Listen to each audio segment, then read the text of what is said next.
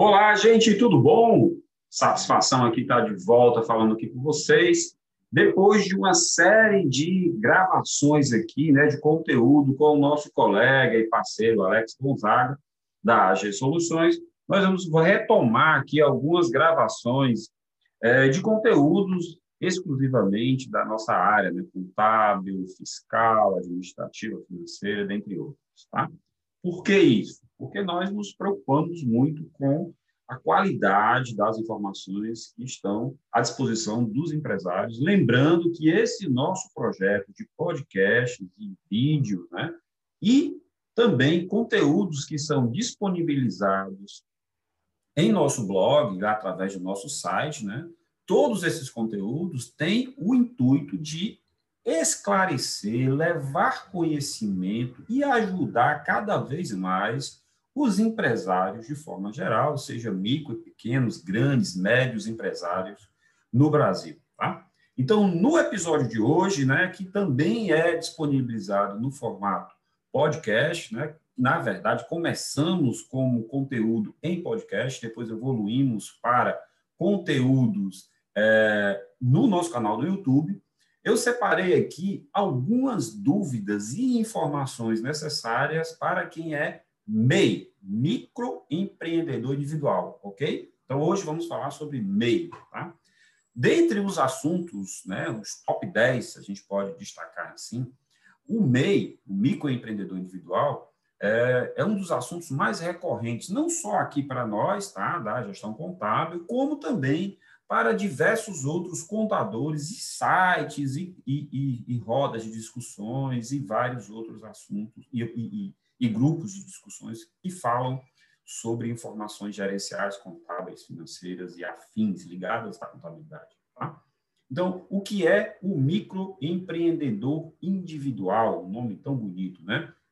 O microempreendedor individual, na verdade, foi uma tentativa que o governo fez de, de tirar pessoas da informalidades e tentar enquadrá-las em um formato de empresa, né? num formato bem mais simples, mais simples do que o que existia na época, que era o Simples Nacional, que algumas pessoas chamam de super simples, né? que o nome correto é Simples Nacional. O MEI é a possibilidade de algumas atividades né, exercidas de forma autônoma por alguns profissionais, de ter um CNPJ e ter um tratamento diferenciado, tanto na legislação tributária como linhas de crédito, né? É, é, através de órgãos do, gover do governo, tanto na esfera federal como estadual e municipal, para ser um ensaio de uma empresa, de uma microempresa, uma empresa de pequeno porte, no futuro. Tá?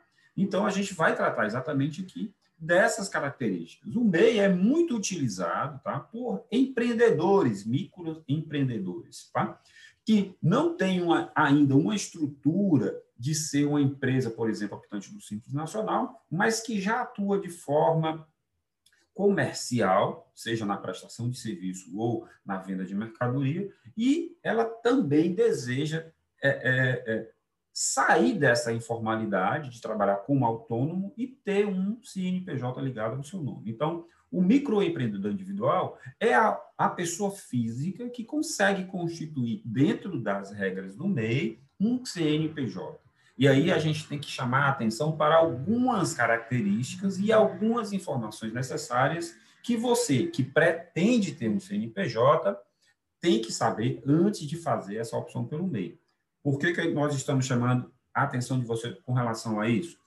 Porque nem todo mundo pode ser microempreendedor individual. Nem todo mundo pode ser MEI, tá?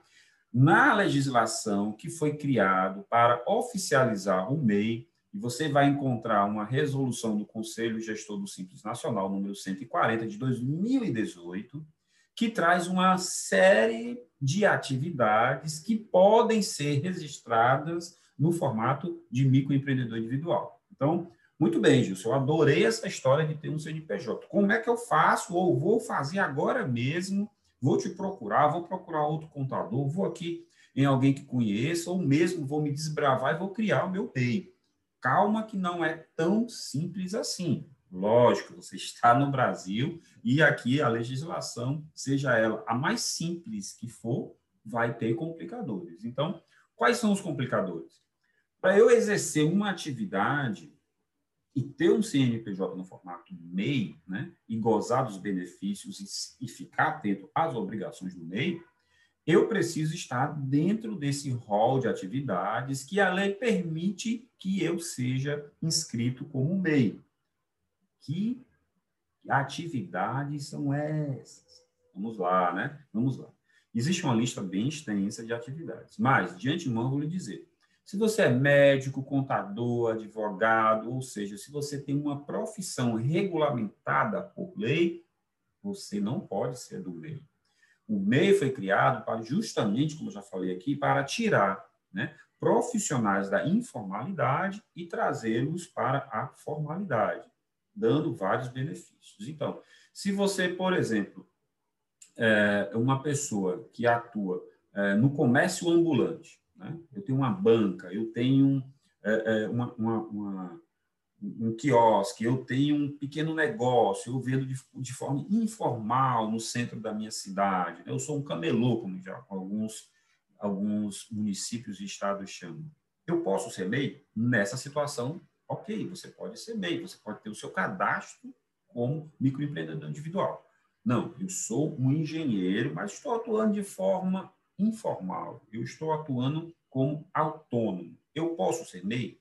Nesse caso, já não pode, porque você é profissional de uma profissão regulamentada de engenheiro e aí não pode ter um micro, não pode ser um microempreendedor individual, não pode ter um MEI, ok? O que é que eu preciso saber? Se as atividades que eu vou exercer, se a atividade que eu vou exercer, que na verdade só pode uma, está lá na lista né, divulgada lá desde 2018. Primeira etapa, se a minha atividade que eu vou exercer está lá permitida, primeiro caminho andado. Porém, eu preciso saber de outras coisas. Que outras coisas são essas, né? Uma coisa muito importante é quanto vai ser a minha previsão de faturamento. Vixe, está complicando, está complicando. O que é isso? Gente, toda empresa ela tem uma perspectiva de quanto vai faturar ou um desejo de quanto você quer vender por mês. Por que, que isso vai ser importante? Porque o microempreendedor individual ele tem um teto anual. Ele só pode faturar ao longo de 12 meses, de janeiro a dezembro, ele só pode faturar 81 mil reais ao ano. Isso vai dar mais ou menos equivalente a 6.750 reais por mês, nos 12 meses, tá? Ou uma variação entre meses em que eu tenho que chegar no máximo a 81 mil reais no ano. Explica melhor, Gilson, que eu não entendi. Vamos lá. Pode ser que tenha meses que você vai atuar como MEI em que a venda, na verdade, caracterize 3 mil reais. Mas você prospectou muito, você fez muito contato, atuou aí no WhatsApp, fez marketing, foi, jogou na rede social e tudo.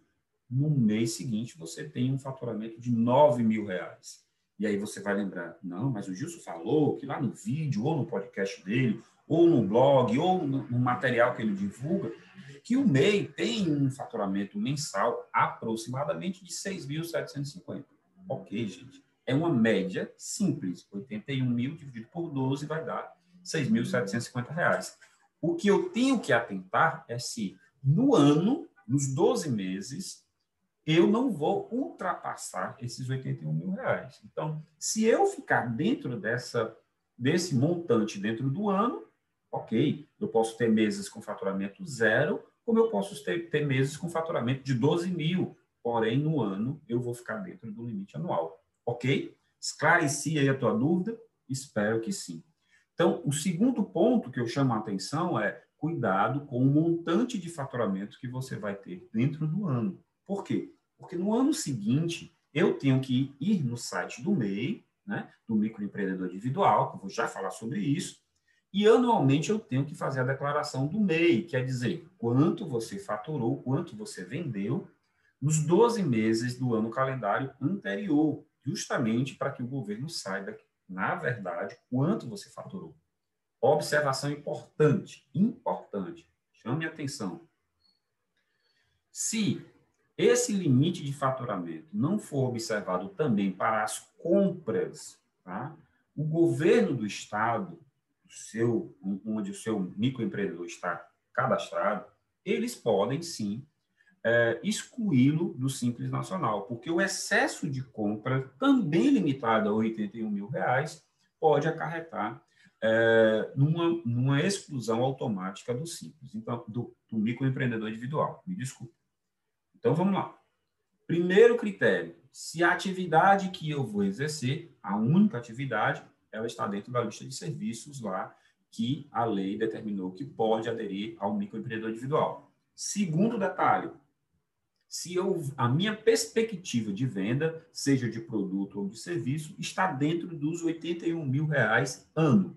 Se não tiver, eu tenho que observar isso, porque talvez eu já não seja um negócio enquadrado como microempreendedor individual, ok?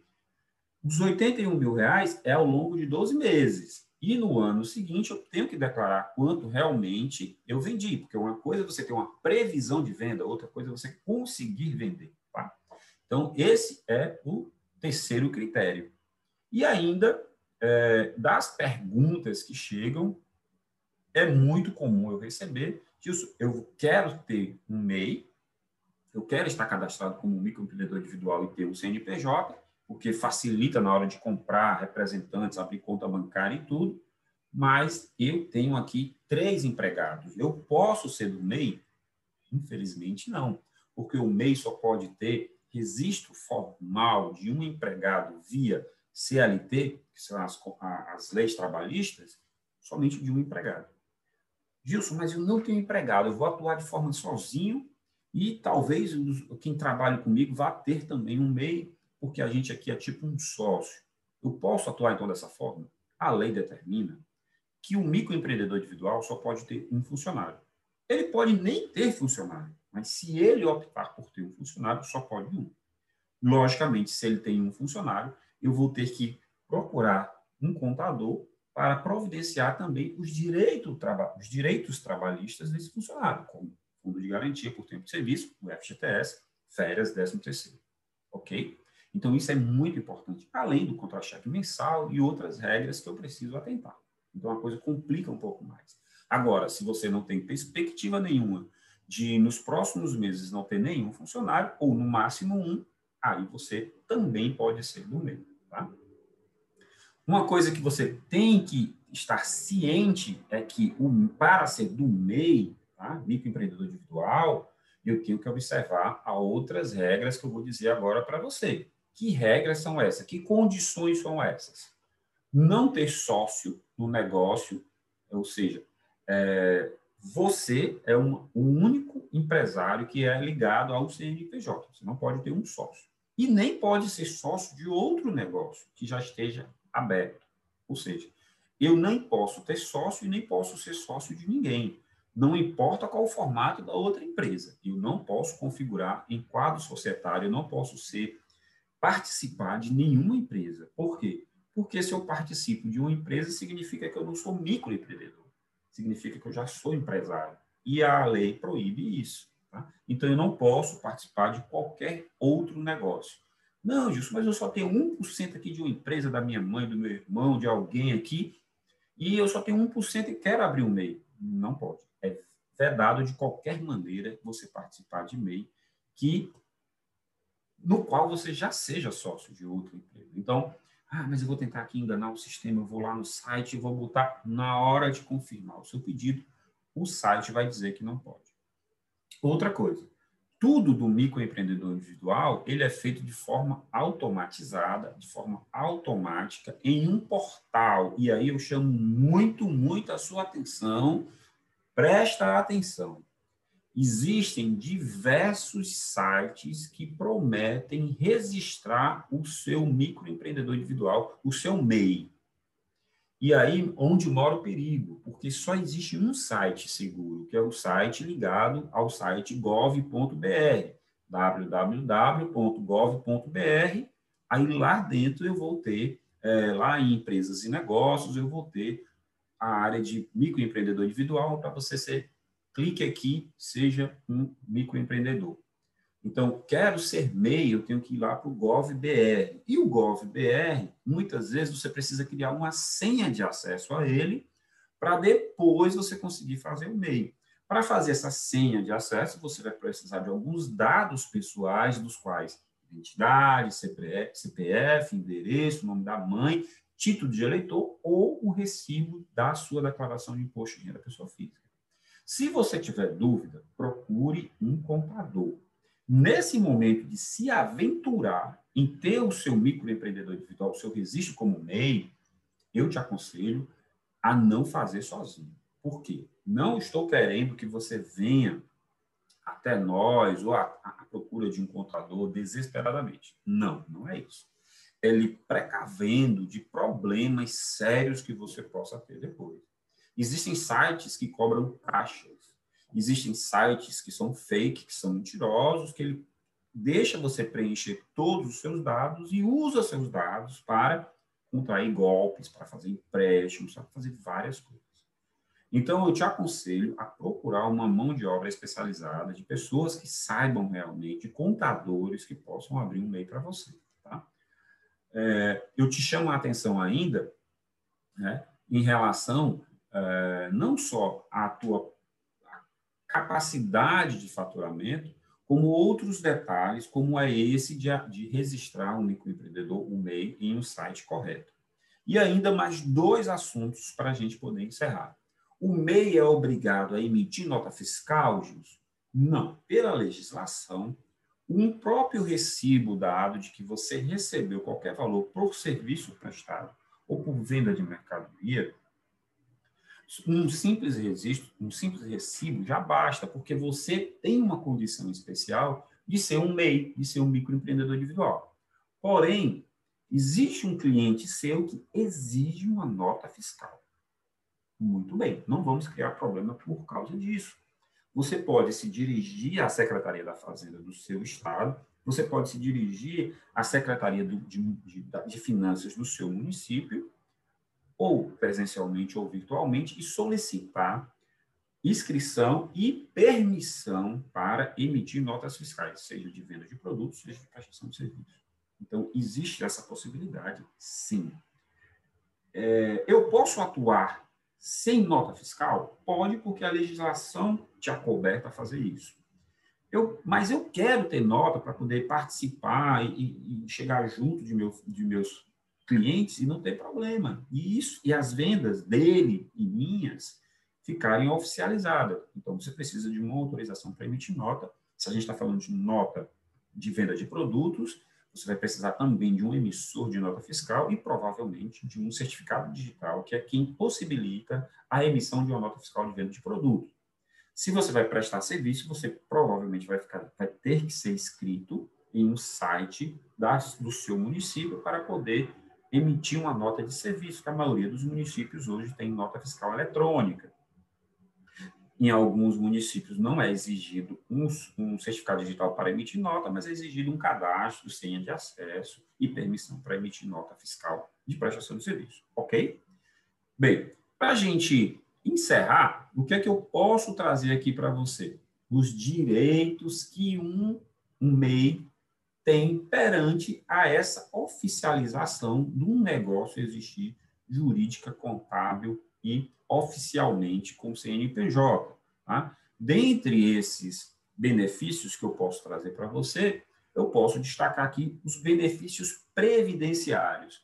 Dependendo, gente, da modalidade que você vai cadastrar o seu MEI, seja prestador de serviço, seja venda de mercadoria ou as duas atividades, com ou sem um empregado, o pagamento da taxa mensal, faturando ou não faturando, ou seja, a partir de hoje você tem um microempreendedor individual cadastrado em seu nome, você tem um CNPJ atrelado ao seu CPF. A partir de hoje você deve pagar a taxa mensal. Gilson, encerrou o mês, eu não consegui vender nada, eu não prestei nenhum serviço, eu não, não consegui movimentar o meu MEI. Esse valor é devido? É. Puxa vida, Gilson. E que valor é esse? Ele vai variar aí perto de 60 reais, dependendo dessas modalidades que eu falei para você. se você é só serviço, se você é comércio, se você é comércio e serviço, se você tem funcionário, se você não tem funcionário. Em torno de 60 reais. Porém, essa taxa ela é devida mensalmente, você utilizando ou não esse MEI. Não, Gilson, eu, eu, eu, criei um MEI, mas eu vi aqui que não, não dá certo, não vai ser possível, não era o que eu queria. Você procura também uma pessoa para fazer a baixa do MEI que está em seu nome para não ficar com pendências fiscais ou pendências junto aos órgãos no qual você fez a sua inscrição. Por que isso? Porque não importa se você está tendo lucro ou não, vendendo ou não, está cadastrado a partir de hoje. Partir de hoje, mensalmente, você tem que pagar essa taxa, que gira em torno de 60 reais, ok? Porém, todavia, entretanto, uma vez cadastrado lá, você passa a ter direito a contar tempo para aposentadoria por idade ou por invalidez. Você passa a ter direito, por exemplo, ao auxílio-doença, caso você fique afastado das suas atividades por mais de 15 dias. As mulheres passam a ter direito a salário maternidade na condição de MEI. Ou ainda, os beneficiários do, do, de, de uma pessoa que tem MEI passa também a ter direito a uma pensão por morte é, desse, dessa pessoa inscrita, ela deixa para os seus beneficiários. Tá? Além né, desses, o microempreendedor, microempreendedor individual também tem direito à obtenção de um CNPJ. Aí a gente está falando exclusivamente de você ter um CPF atrelado a um CPJ, um CNPJ. Tá? E isso pode, a gente está falando que esse CNPJ pode lhe beneficiar em várias, é, em várias situações. Ele pode facilitar na hora de você abrir a sua empresa, ou depois pregar esse MEI e transformar numa empresa de pequeno porte, optante do Simples Nacional, que aí você pode participar de licitações, pode fazer algumas outras coisas. Como sendo CNPJ, você fica desobrigado, por exemplo, a ter um alvará né, de funcionamento, uma licença ambiental para trabalhar, porque você é um microempreendedor individual. Você vai ter baixos custos na manutenção desse CNPJ, só o pagamento desse, dessa taxa em torno de 60 reais por mês você vai ter acessos facilitados aos bancos através de linhas de crédito, porque você não é mais uma pessoa física, você vai ser tratado como uma pessoa jurídica, né? Você vai ter que fazer a declaração anual, porém, essa declaração anual também é uma comprovação de renda sua, que muitas vezes os autônomos têm dificuldade de comprovar renda. Então, essa declaração anual do MEI, ela também serve como declaração da pessoa física, tá? Além de ter um atendimento diferenciado no SEBRAE e outros órgãos, né? Você vai poder emitir nota fiscal, de, dependendo da sua permissão ou não, e você tem possibilidade aí é, grandes de crescimento através da migração desse CNPJ como MEI para uma, para uma empresa é, optante do Simples Nacional, tá certo? Então, tudo é feito de forma estruturada, tudo é feito de forma bem feita e online nos sites do governo, sempre, site do governo, tá, gente? E se você tiver dúvida, procura aí um contador que ele pode facilmente fazer esse cadastro, cadastro para você.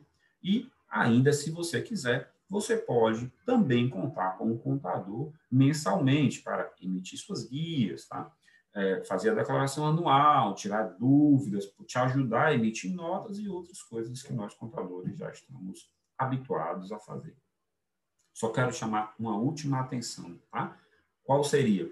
Se você se inscrever no MEI, passe a pagar a taxa do MEI rigorosamente em dias. Por quê? O sistema da, de arrecadação, ele não vai reconhecer o teu pagamento fora das datas previstas, mesmo que você pague né, com algum acréscimo de juro ou multa.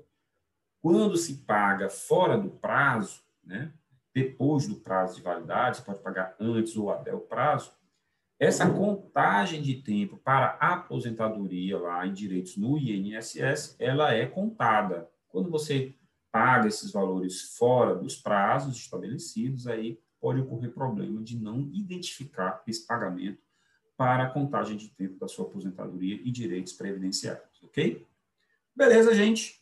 Existem mais situações e mais dúvidas do microempreendedor individual, no meio. Porém, eu separei essas para a gente ver aqui hoje, nesse nosso episódio de podcast, nesse nosso episódio de vídeo lá no nosso canal no YouTube.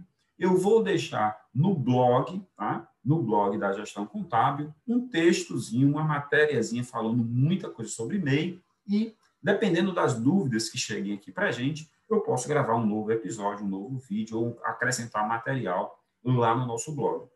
O que, é mais importante para nós aqui da gestão contábil? É que você é, tenha suas dúvidas todas sanadas e que, se você precisar de ajuda, nós estamos aqui em sua inteira disposição não importa se você é cliente da gente ou não, entre em contato aí através do WhatsApp, Telegram, e-mail, mensagem, forma que você achar melhor. Deixa seus comentários aí nos vídeos, nos blog, no blog ou nos próprios podcasts, tá? Que a gente vai ter o maior prazer de estar lhe esclarecendo dúvidas e mandando mais informações. Aqui na gestão contábil, a gente se preocupa muito, muito com o sucesso do seu negócio. Não importa se você é nosso cliente ou não. Porque aqui na gestão contábil a gente sempre diz: seu negócio tem valor. Fica aqui o meu muito obrigado. A gente se vê nos próximos conteúdos e não esquece de compartilhar esse material e de seguir a gestão contábil também lá no podcast, seja no Spotify, no Amazon Music, no Google Podcasts, no Deezer, na plataforma que você quiser.